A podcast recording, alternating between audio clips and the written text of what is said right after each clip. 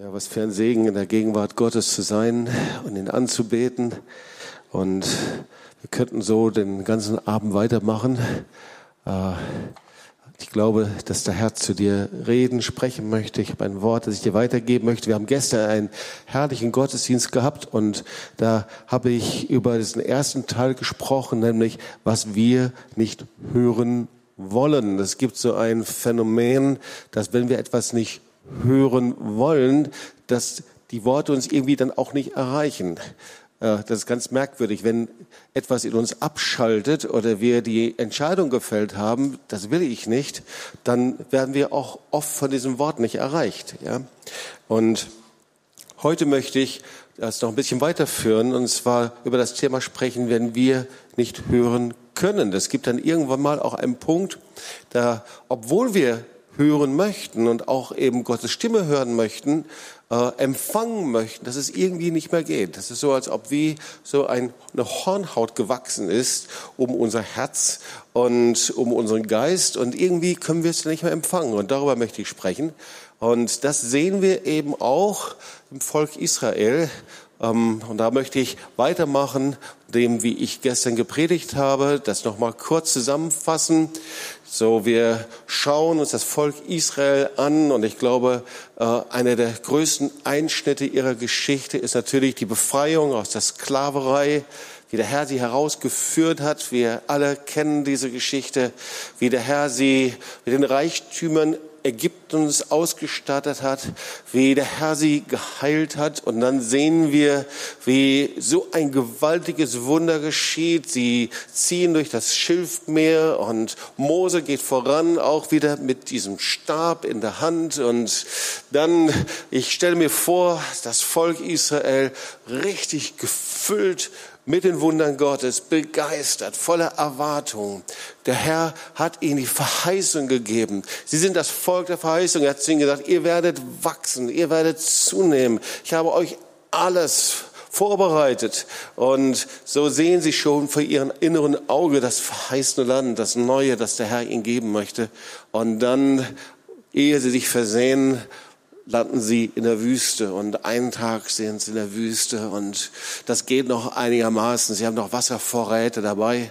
Ah, sie sind im zweiten Tag in der Wüste und da wird es schon sehr schwierig und ähm, sie haben einen Durst ohne Ende. Da sind sie den dritten Tag in der Wüste und da sehen sie aus der Entfernung die große Oase und sie haben die Hoffnung, jetzt können sie ihr alles, äh, ja, ihre Kamele trinken und was sie da haben an Viehzeug und Ziegen und sie selber können trinken und äh, dann kommen sie dem Wasser näher und die erste trinkt und spuckt das Wasser wieder aus, denn das Wasser ist bitter. Es heißt auch so Mara. Es ist das Bitterwasser. Das steht in 2. Mose 15, 23 bis 25. Da kamen sie nach Mara, aber sie konnten das Wasser von Mara nicht trinken, denn es war sehr bitter. Daher nannte man den Ort Mara. Da murrte das Volk wieder Mose und sprach, was sollen wir trinken? Er schrie zu dem Herrn, und der Herr zeigte ihm ein Holz, das warf er ins Wasser, da wurde es süß. So diese Geschichte kennen wir, die ist uns sehr vertraut und dann hunderte Jahre später finden wir eben diese Geschichte wieder im Hebräerbrief, im Neuen Testament. Der ist so, nimmt davon an, 60, 70 nach Christus geschrieben worden. Und der nimmt direkt darauf Bezug und sagt darum, wie der Heilige Geist spricht. Und dann merken wir auf einmal von dort geht die Perspektive direkt in das Heute hinein. Ja, in die Gegenwart. Nicht mehr die Vergangenheit, sondern die Gegenwart. Für uns heute. Heute, wenn ihr seine Stimme hört. Also nicht, weil ihr in der Vergangenheit gehört habt oder weil ihr in der Zukunft hört. Heute, wenn ihr seine Stimme hört, so verschließt, verstockt eure Herzen nicht, wie es geschah bei der Verbitterung am Tag der Versuchung in der Wüste. Jetzt müssen wir uns das vorstellen, dass diese kleine Begebenheit hat die Geschichte des ganzen Volkes Israel verändert. So, diese Generation war ja eigentlich vorbereitet und vorgesehen von Gott in das neue Land hineinzugehen. Und ich glaube, es war auch nicht Gottes Plan, dass sie 40 Jahre lang in der Wüste herumirren, sondern der Herr wollte sie möglichst geradewegs in das neue Land hineinbringen. Aber diese Situation, diese Erbitterung, das, was dort passierte, das hat einen tiefen Einschnitt hinterlassen. Und wir wissen das, dass später nur Josua und Kaleb in das neue Land gekommen sind mit den nachfolgenden Generationen. Und Hebräer 4 sagt Folgendes, so lasst uns das als Beispiel nehmen und so lasst uns mit Furcht darauf achten, dass keiner von euch zurückbleibt, solange die Verheißung noch besteht, dass wir in seine Ruhe eingehen. Und auch dieses Wort Ruhe wollen wir uns noch mal kurz anschauen. Ihr kennt das auch aus dem Hebräerbrief. Es ist eine Ruhe vorhanden und alle entspannen sich dann und sagen, oh herrlich, Ruhe, ja, das habe ich sowieso schon immer mal gebraucht und denken ans Tabernakel oder irgendwo. Äh, das ist aber nur ein Teil der Wortbedeutung. So, ähm, die Wortbedeutung ist ja ausruhen, aber es ist die Bedeutung etwas zu Ende bringen. Ich komme an, sich niederzulassen. Es ist ein Ort vorhanden, an dem ich mich niederlassen kann, an dem ich Frieden finde, wo ich nicht mal weiter zu suchen brauche, sondern an dem ich weiß, so, da bin ich jetzt und da hat der Herr mich verwurzelt. Das ist die Bedeutung von Ruhe. Und dann wollen wir uns noch ein weiteres Wort anschauen, das ist Hebräer 4, Vers 11 bis 13, denn das Wort Gottes ist lebendig und kräftig und schärfer als jedes zweischneidiges Schwert und dringt durch, bis es scheidet Seele und Geist, auch Mark und Bein und ist ein Richter der Gedanken und Sinne des Herzens. Boah, was für eine Autorität ist dahinter. Liebt ihr dieses Wort auch? Amen. Ja, das Wort Gottes. So, ihr Lieben, wir sehen, das hat alles irgendwie damit zu tun, dass wir das Wort Gottes hören und hören können. Und in Neudeutsch der heutigen Zeit nennt man das Kommunikation. So, die Frage der Kommunikation ist einer der wichtigsten Themen in dieser Zeit. Und wenn wir uns mal die Geschichte vom Turbau zu Babel anschauen, dann sehen wir, da hat das irgendwie nicht so funktioniert. Das heißt, zuallererst sehr gut. Sie hatten allerlei Sprache, sie konnten kommunizieren. Deswegen hatten sie so eine Macht und Autorität, können wir nachlesen. Aber dann hat der Herr diese Sprachen zerstreut und aufgrund dessen konnten sie den Bau nicht mal weiter bauen und sie zerstreuten sich in alle Länder. Das heißt, der Turmbau zu Babel ist daran gescheitert, dass sie nicht kommunizieren konnten. Das Wort Kommunikation hat heute eine sehr große Bedeutung. Kommunikationspsychologie, Kommunikation am Arbeitsplatz. Man hat Seminare, man lässt sich äh, in Streitkultur ausbilden, man, lässt, man lernt es, wie man miteinander umgeht. Kommunikation in der Ehe ist absolut wichtig. Wer ist einverstanden mit diesem Wort? Sehr wahrscheinlich schon, oder? Ohne Kommunikation kommen wir nicht aus. Kommunikation ist die Basis des Zusammenlebens. Kommunikation ist die Grundlage für zwischenmenschlichen Beziehungen, das Mittel der Verständigung und es ist mehr als nur der Austausch von Informationen. Und dazu gehört eben dann nicht nur dass ich Worte ausspreche, sondern Kommunikation. Dazu gehört Mimik, dazu gehört Stimmmodulation, die Körperhaltung, ob ich so da sitze im Gottesdienst die ganze Zeit, dann denke ich, wow, der ist ja echt empfangsbereit jetzt. Oder ob ich so da sitze oder freundlich sitze. All das kommuniziert. Und dazu gehört natürlich noch etwas anderes, und zwar die Kunst des Zuhörens. Ganz entscheidend. Und das können die wenigsten Menschen. Also in den letzten 30 Jahren des Dienstes habe ich viele Gespräche gehabt und ich bin erstaunt, wie viele oder wie wenig die Kunst des Zuhörens beherrschen und wie viele einfach reden und reden und den anderen zutexten und irgendwann dann erlebst du das, vielleicht hast du es auch schon mal so äh, an dir selber erlebt, dann geht irgendwas in dir innerlich zu und dann hörst du noch die Worte, aber die Inhalte, die kannst du nicht mehr erfassen. Da gibt es ein Seminar, das heißt, wie man wirklich zuhört. Und da wollte ich dir mal ganz kurz eben einen kurzen Text vorlesen hier. Ähm, und vielleicht finden wir uns daran wieder. Mein Gegenüber spricht, ich will ja zuhören. Ich höre seine Stimme. Ich sehe, dass sein Mund sich bewegt, aber in Wahrheit höre ich schon lange nicht mehr hin. Ich bin mit mir selbst, meinem Arbeitstag, mein Problem, meinem Stress beschäftigt. Ich bin nach wenigen Minuten ausgestiegen, angespornt durch einen bestimmten Satz, ein Wort oder einen Teil des Gesprächs und denke über mich selbst nach. Hast du auch schon mal so Gespräche gehabt? Hast du auch schon mal erlebt, dass du jemandem etwas erzählt hast und der hat geradewegs durch dich durchgeschaut und du merkst, die ist schon längst ausgestiegen, die hört dir schon längst nicht mehr zu. Ja, ich habe mir sagen lassen, sowas gibt es auch im Gottesdienst. So, Wissenschaftler sagen, das aufmerksam Zuhören ist eines der mächtigsten Instrumente in der Kommunikation. Da gibt es ein altes, bekanntes philosophisches Rätsel, das lautet so, wenn ein Baum in einem Wald umfällt und niemand ist dort, der es hören könnte, macht das trotzdem ein Geräusch. So wissenschaftlich betrachtet verursacht ein fallender Baum Schallwellen in der Luft, aber für ein Geräusch braucht es ein Gehör, um es zu hören. Das ist die Frage. Wenn jemand spricht, zum Beispiel hier in der Predigt oder in der Zellgruppe oder wo du auch immer bist, und niemand hört zu, ist das noch Kommunikation? Oder umgekehrt, wenn der Herr spricht und wir hören nicht zu, ist das dann noch Kommunikation? Ist das eine Beziehung zu Gott? Wenn wir wissen, dass der Herr jeden Tag sprechen möchte, seine Stimme ist jeden Morgen neu, wenn wir wissen, dass sein Wort immer frisch ist, er frisches Brot geben will, dass er voller Liebe ist und wir hören es nicht, ist das noch eine Beziehung zu ihm? Schaut mal, zuhören, das ist die fehlende Hälfte der Kommunikation. Das ist absolut notwendig.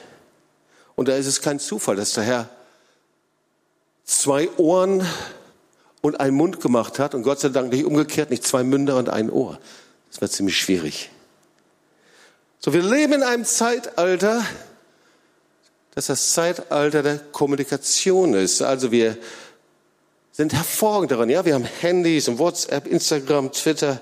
Wir haben Gespräche, Austausch. Wir geben Informationen weiter. Unglaublich viel. Aber die Frage ist, wie viel hören wir wirklich zu? Wie sind wir abgelenkt?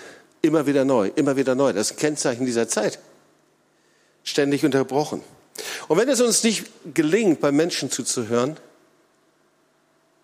und ich unterstelle einfach mal, dass es sehr vielen von uns nicht so gelingt, wie es sein sollte, wie können wir dann Gott zuhören?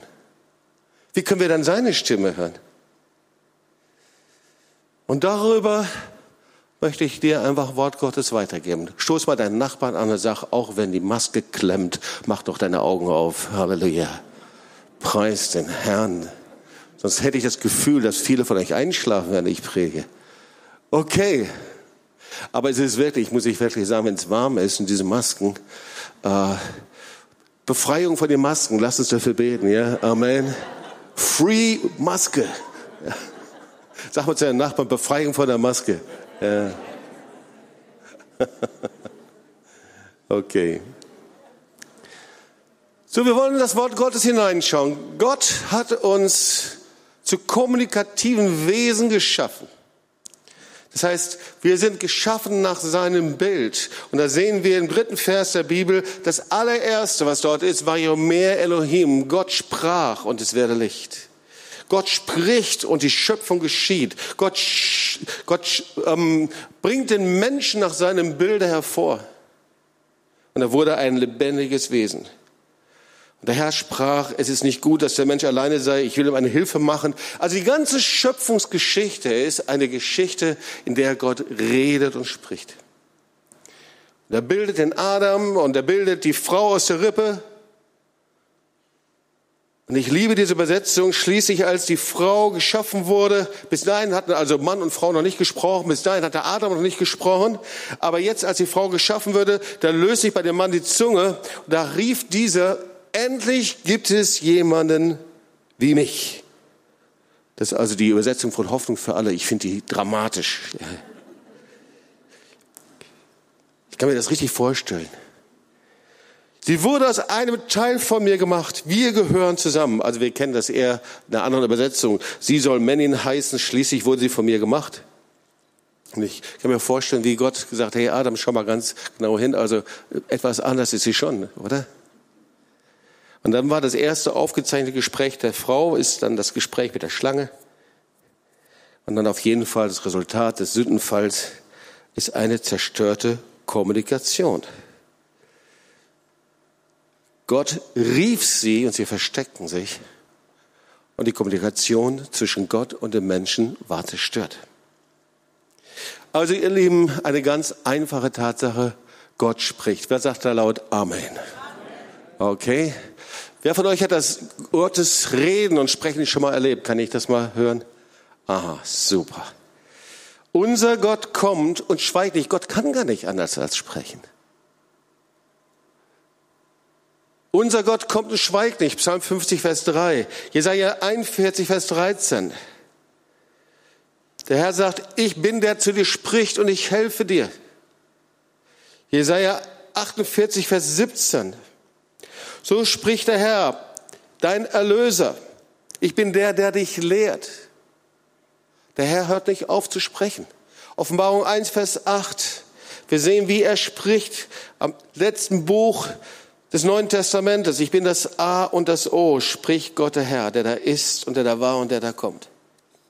Und ihr Lieben, wir können nur den Willen Gottes tun, wenn wir ihn hören. Und irgendwie sind wir die Weltmeister darin, anscheinend, dass wir Gottes Stimme gut hören könnten, aber ich möchte da ein Fragezeichen hintermachen.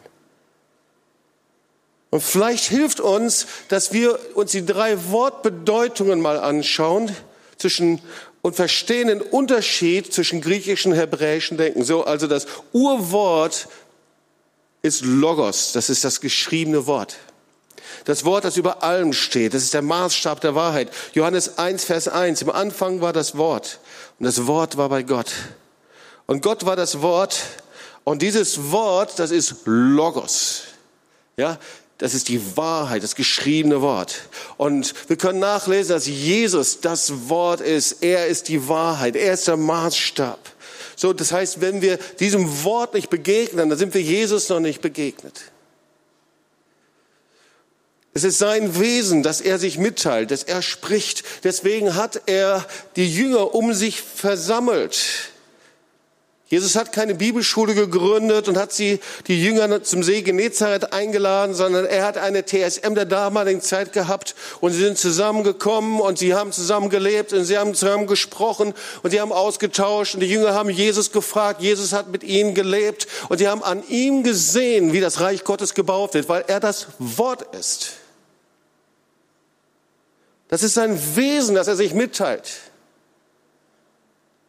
Das Reden Gottes ist nicht, dass ich mich hinsetze und sage, Herr, was ist dein Wille heute und dies und jenes, sondern er spricht und er redet und Worte sind Leben.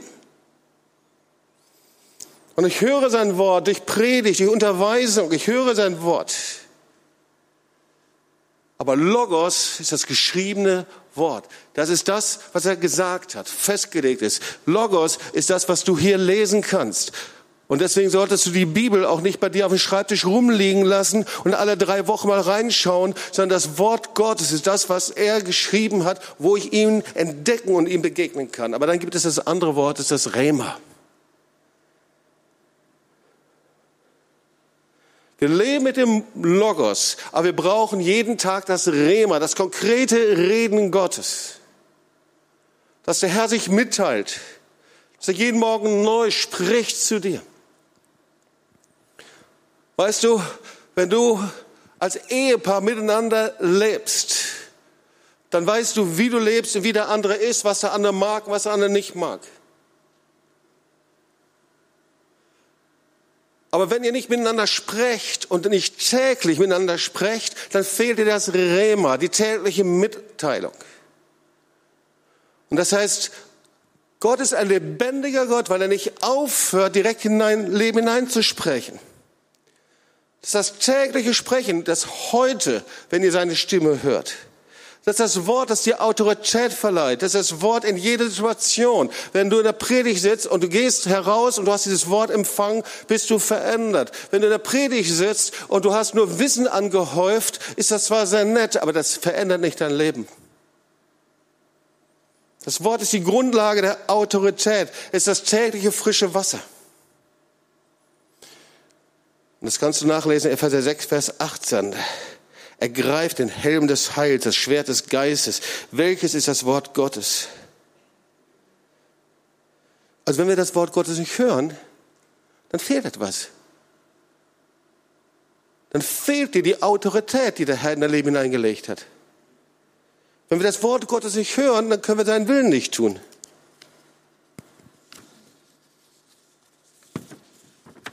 Und dann gibt es noch das Wort Dabar, das hebräische Wort. Die hebräische Bedeutung von Dabar ist, dass das Wort eine Wirkung ausübt. Das Wort ist nicht nur einfach eine Zusammenstellung von Buchstaben. Wenn du zu deinem Nachbarn sagst, hey, das ist aber so nett, dass ich neben dir sitze, es hat mich so gefreut, ich habe so lange drauf gewartet. Und du bist mir so sympathisch, dann macht das was mit dem anderen. Wenn er das nächste Mal in den Gottesdienst kommt, dann möchte er unbedingt wieder neben dir sitzen. Wenn du aber neben deinem Nachbarn sitzt und ihm sagst, weißt du, ich mag es zwar, dass ich neben dir sitze, aber du hast körperliche Ausdünstung. Und überhaupt fühle ich mich nicht so wohl in deiner Nähe, dann macht das auch was mit dir. Weil dann sagst du, okay, das war das letzte Mal, dass ich neben dir saß. Versteht ihr? Die Worte, die wir aussprechen, haben Auswirkungen. So ist das Wort Gottes, dabar. Es ist nicht statisch, es sind nicht Buchstaben, sondern es ist lebendig. Wenn du es liest, dann empfängst du was in deinem Geist. Ist mein Wort nicht wie ein Feuer, wie ein Hammer, der Felsen zerschlägt? Sag doch mal Amen, ja? Der Mensch lebt nicht vom Brot allein, sondern von dem, was wir täglich empfangen. Halleluja. Come on. Ich will mal was hören von euch. Ihr habt nicht nur Masken vom Mund, damit ihr nicht sagt, sag mal Amen oder, oder sagt irgendwas, ich will es nicht hören oder irgendwie sowas. Aber sitzt nicht rum wie die Ölgötzen hier. Halleluja. Siehst du, das Wort macht was mit dir. Das hast du gerade gedacht, ich bin Ölgötze. Fängt er mich an zu beschimpfen? Nein. Ihr seid die nettesten Ölgötzen, die ich hier gesehen habe. Halleluja. Da bare, das Wort macht was mit uns. Das baut uns auf oder zieht uns runter. Und genau so ist es, wenn Gott zu uns spricht. Die Frage ist, wie hören wir die Stimme Gottes? Wir hören sie in Unterweisung, wir hören sie, sagt das Wort Gottes in Predigt, wir hören sie in der Lehre, wir hören sie im Bibelstudium, wir hören es, wenn wir ihn suchen, wenn wir zu ihm hinkommen. Und immer durch das Wort von zweier, dreier Zeugen. Und ich möchte dir einige Wege zeigen, wie der Herr zu uns spricht.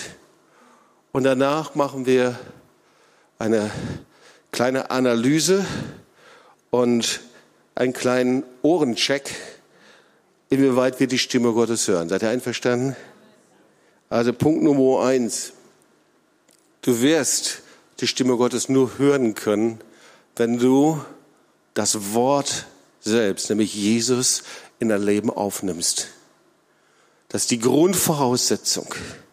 Die Grundlage ist, du kannst nur den Willen Gottes tun und du kannst nur an den Glauben und von ihm hören, wenn Jesus Christus dein Herr und Erlöser bist. Punkt Nummer zwei, Grundlage bin ich immer noch. Der Wille Gottes ist immer gut. Das heißt, wenn der Herz zu dir spricht, dann löst das immer etwas in dir aus. Und zwar zieht dich das nicht runter, sondern Kennzeichen ist sein Frieden, der höher ist als alle Vernunft.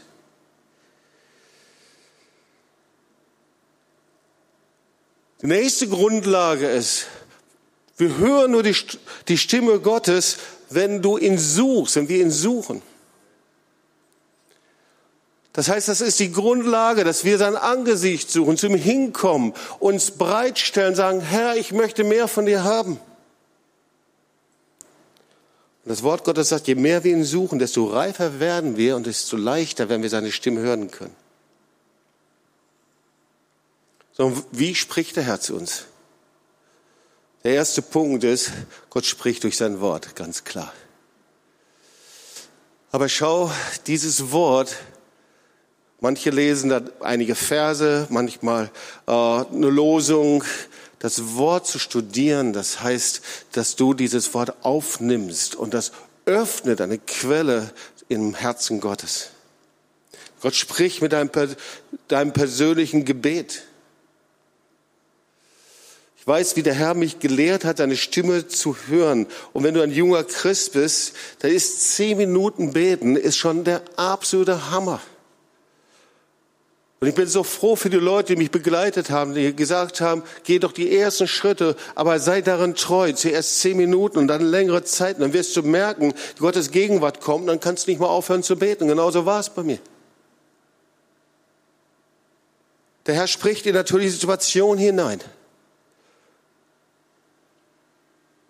Weißt du, wenn du nachts aufwachst und der Herr spricht zu dir, wenn du morgens aufstehst, wenn du unter der Dusche stehst, wenn du im Auto fährst oder wo auch immer, der Heilige Geist fängt an zu sprechen.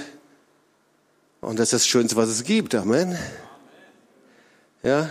Der Herr spricht durch Träume und Visionen. Der Herr spricht durch prophetische Worte, Gaben des Geistes. Aber der Herr sucht nicht abgedrehte Leute, die irgendwie ihre Augen nach oben geschraubt haben, dass du nur noch das Weiße sehen kannst, irgendwelche abgedrehten heiligen Enthusiasten, sondern der Herr spricht durch Träume und Visionen und du kannst es daran erkennen, dass das die normalsten Menschen dieser Welt sind. Und der Herr spricht durch hörbare Stimmen. Oh ja, er ist der lebendige Gott, das ist Kennzeichen einer lebendigen Beziehung hörbar. So wie wir es hier in der Bibel sehen. Und genauso durch Offenbarung, durch Erscheinungen. Und der Herr spricht durch inneren Frieden. So viele Möglichkeiten. Aber ich warne dich, dass du eine Dinge rausnimmst und du sagst, so, das war es jetzt. Und jetzt ab durch die Mitte. Alle anderen verstehen nicht das, was ich gehört habe. Das typische Kennzeichen, das was falsch gelaufen ist. Das Wort Gottes sagt, dass es immer bestätigt sein muss, Mund durch, bestätigt sein muss durch den Mund von zweier, dreier Zeugen. Es bestätigt sich einander. Und weißt du, Gottes Stimme ist nicht mystisch, nicht zwingend, nicht isolierend. Gottes Stimme ist nicht, dass er dich bedroht oder dich in Feindschaft reinbringt oder Angst einflößend. Sag mal Amen und Halleluja. Seine Stimme, das ist sein Frieden, seine Gegenwart. Ich weiß gar nicht, was ich noch predigen soll, um dich zu mobilisieren und zu motivieren, dass wir nicht in unserem Status quo sitzen bleiben, sondern um dir zu sagen, da gibt es mehr. Da gibt es mehr, ihr Lieben. Wir sind so wohl temperiert ja, wann hat denn der Herr zu dir gesprochen? Ja, ich weiß, genau da und da, vor drei Wochen, vor vier Wochen. Nein, der Herr sagt, jeden Morgen weckt er mir das Ohr, dass ich hören kann, wie ein Jünger zu hören. Und er sagt, meine Schafe hören meine Stimme. Die Frage ist nur, was ist, wenn ich ihn nicht höre? Oder nur so ganz unscharf? Und ihr Lieben, ich glaube, das größte Problem im Leib Jesu ist, dass wir sehr verwirrt sind über Situationen in dieser Zeit und kaum Orientierung haben. Es ist doch merkwürdig, ihr Lieben, dass in den letzten anderthalb Jahren wir so viele prophetische Worte gehabt haben, die völlig falsch gewesen sind. Prophetische Worte, die mit Verschwörungstheorien zu tun hatten, Christen, die auf die Straße gegangen sind, mit Verschwörungstheoretikern. Das Wort Gottes sagt in Hebräer, warum geht ihr in die Irre? Und irgendwie haben wir da etwas nicht richtig verstanden.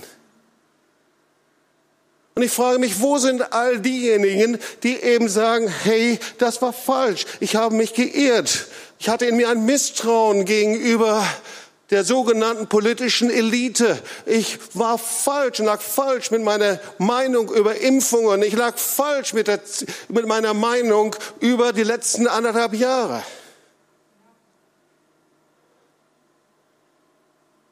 Und ich frage mich, wo sind Pastoren und Leiter, die gesagt haben, ich habe keine Orientierung geben können in meiner Gemeinde. Und wenn, dann war es falsch. So viele Leute kommen auf uns zu und auf mich zu. Und sie sagen, wie ist denn das jetzt? Wie kann man das denn jetzt richtig machen? Wie kann man das denn einschätzen mit den Impfungen? Darf man sich impfen lassen? Ja oder nein? Werden da uns irgendwelche Chips eingeimpft? Wie ist das mit dem digitalen Impfausweis? Werden wir wieder irgendwo kontrolliert? Werden wir wieder jetzt irgendwo eingesperrt?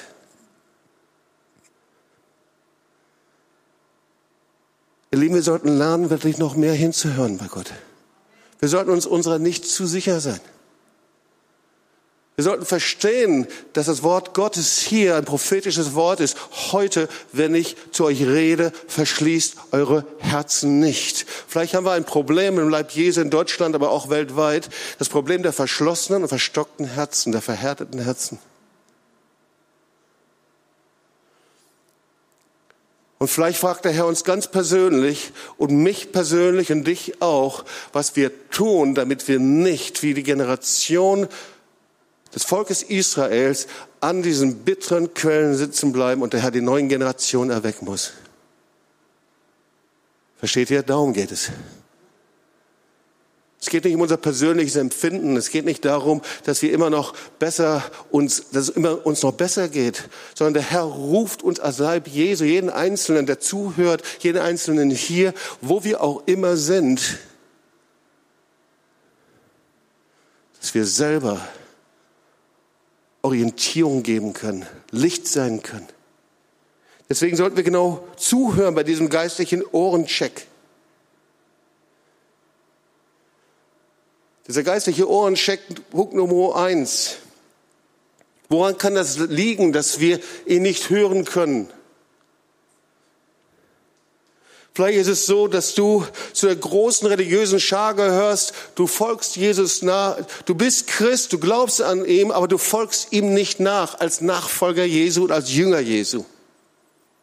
Vielleicht gehörst du zu der großen Schar, zu der großen religiösen Schar, die das Wort Jüngerschaft über Bord geworfen haben.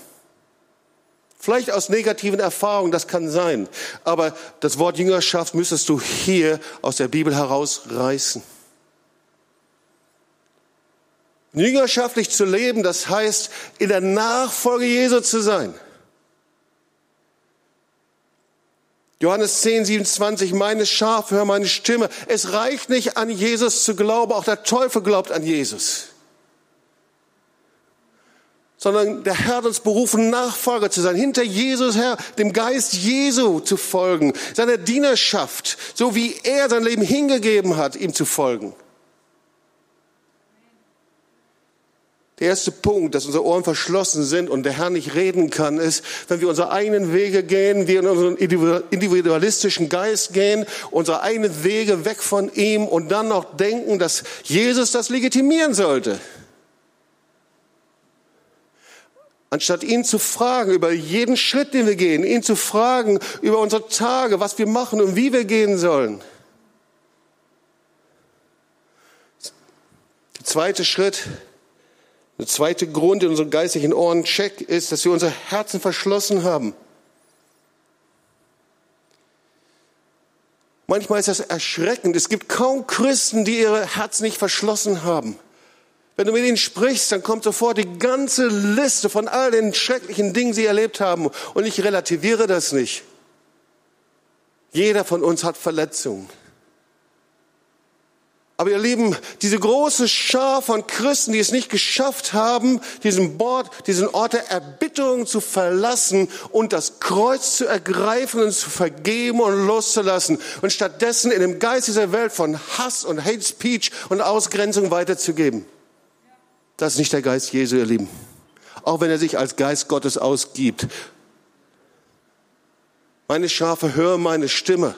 Und das heißt, wir hören die Stimme nicht und können es nicht, wenn wir Jesus nicht hinterhergehen, unser Herz verschlossen haben. Boah, wie viele Gründe hätte Jesus gehabt, sein Herz zu verschließen.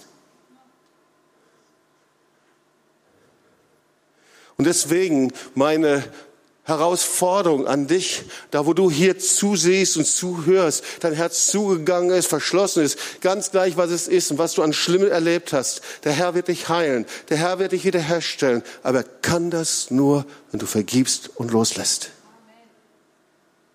Meine Schafe hören meine Stimme. Der dritte Punkt ist, und wir nehmen dieses alte lutherische Wort, wir hören seine Stimme nicht, wenn wir harthörig geworden sind. Was ist harthörig? Ein anderes Wort ist ein verstocktes Herz, ein verhärtetes Herz. Wodurch passiert das? Und ich spreche jetzt nicht über Verletzungen, sondern ich spreche darüber, dass wir Experten sind, Gottes Wort zu überhören und wegzuhören und zu relativieren und auf die lange Bank zu schieben. Und rein theoretisch wissen wir ja, ist es richtig, aber wir schieben es auf die lange Bank, wir machen das später irgendwann mal und wir gehen mit Gott um, als ob er ein Weihnachtsmann wäre. Heute, wenn ihr meine Stimme hört, verstockt eure Herzen nicht. Jeder Tag hat ein Heute. Und Gehorsam ist nicht der theoretische Entschluss, es irgendwann mal zu tun, sondern Gehorsam ist sofort zu sagen, Herr, hier bin ich, Hineni, hier bin ich Herr. Der vierte Grund, warum wir das Wort Gottes nicht hören, die Stimme Gottes so oft nicht hören, ist, dass du am Bitterwasser stehen geblieben bist.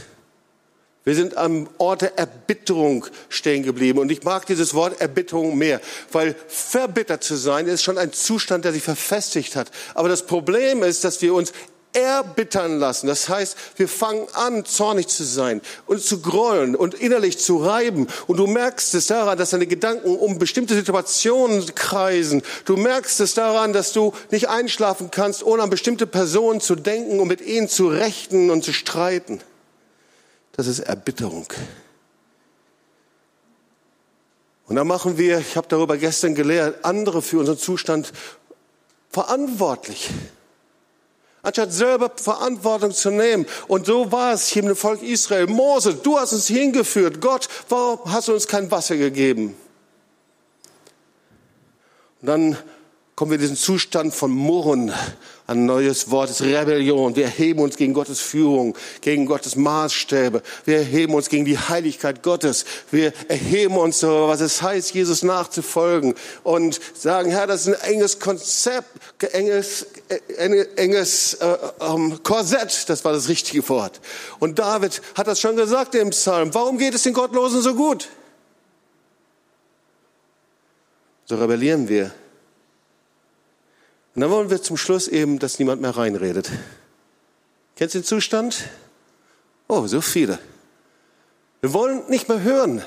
Und das ist das eigentlich. Und wenn wir nicht mehr wollen, dass uns jemand reinredet, ihr Lieben, dann können wir auch nicht mehr Gott hören.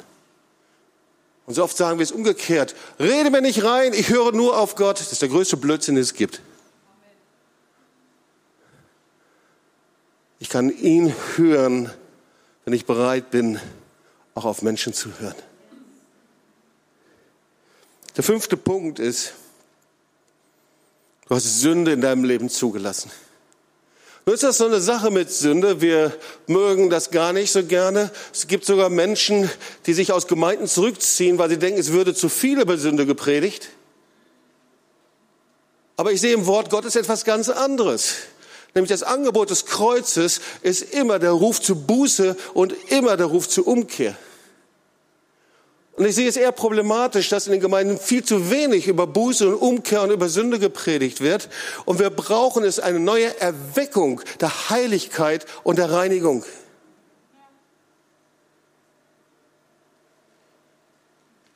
Aber wenn wir Sünde zugelassen haben, dann gibt es einen Mechanismus, ihr Lieben, nämlich der Mechanismus, dass unser Gewissen abstumpft.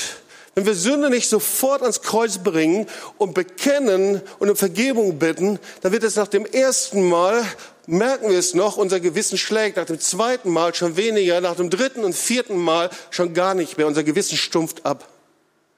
Jemand, der einmal stiehlt, da schlägt noch das Gewissen, beim zweiten und dritten Mal nicht mehr. Jemand, der einmal jemand betrügt, das Finanzamt betrügt, schlägt das Gewissen vielleicht zu Beginn. Jemand, der einen tötet und umbringt, steht hier, das Gewissen stumpft ab. Sogar so sehr, dass wir manchmal uns nicht mehr daran erinnern können. Und dann brauchen wir den Heiligen Geist. Und ich rate dir, wenn das hochkommt, ergreife es möglichst schnell und bald und bringe es schnell ans Kreuz, diese Dinge. Oft haben wir Leichen im Keller und wir denken, wir könnten damit leben, aber irgendwann kommt der Gestank hoch. Wir müssen uns ans Kreuz bringen, ihr Leben. Weil sonst kann Gott nicht reden zu uns. Und ein Kennzeichen ist, dass ich, wenn ich ehrlich bin, die Stimme Gottes nicht hören kann.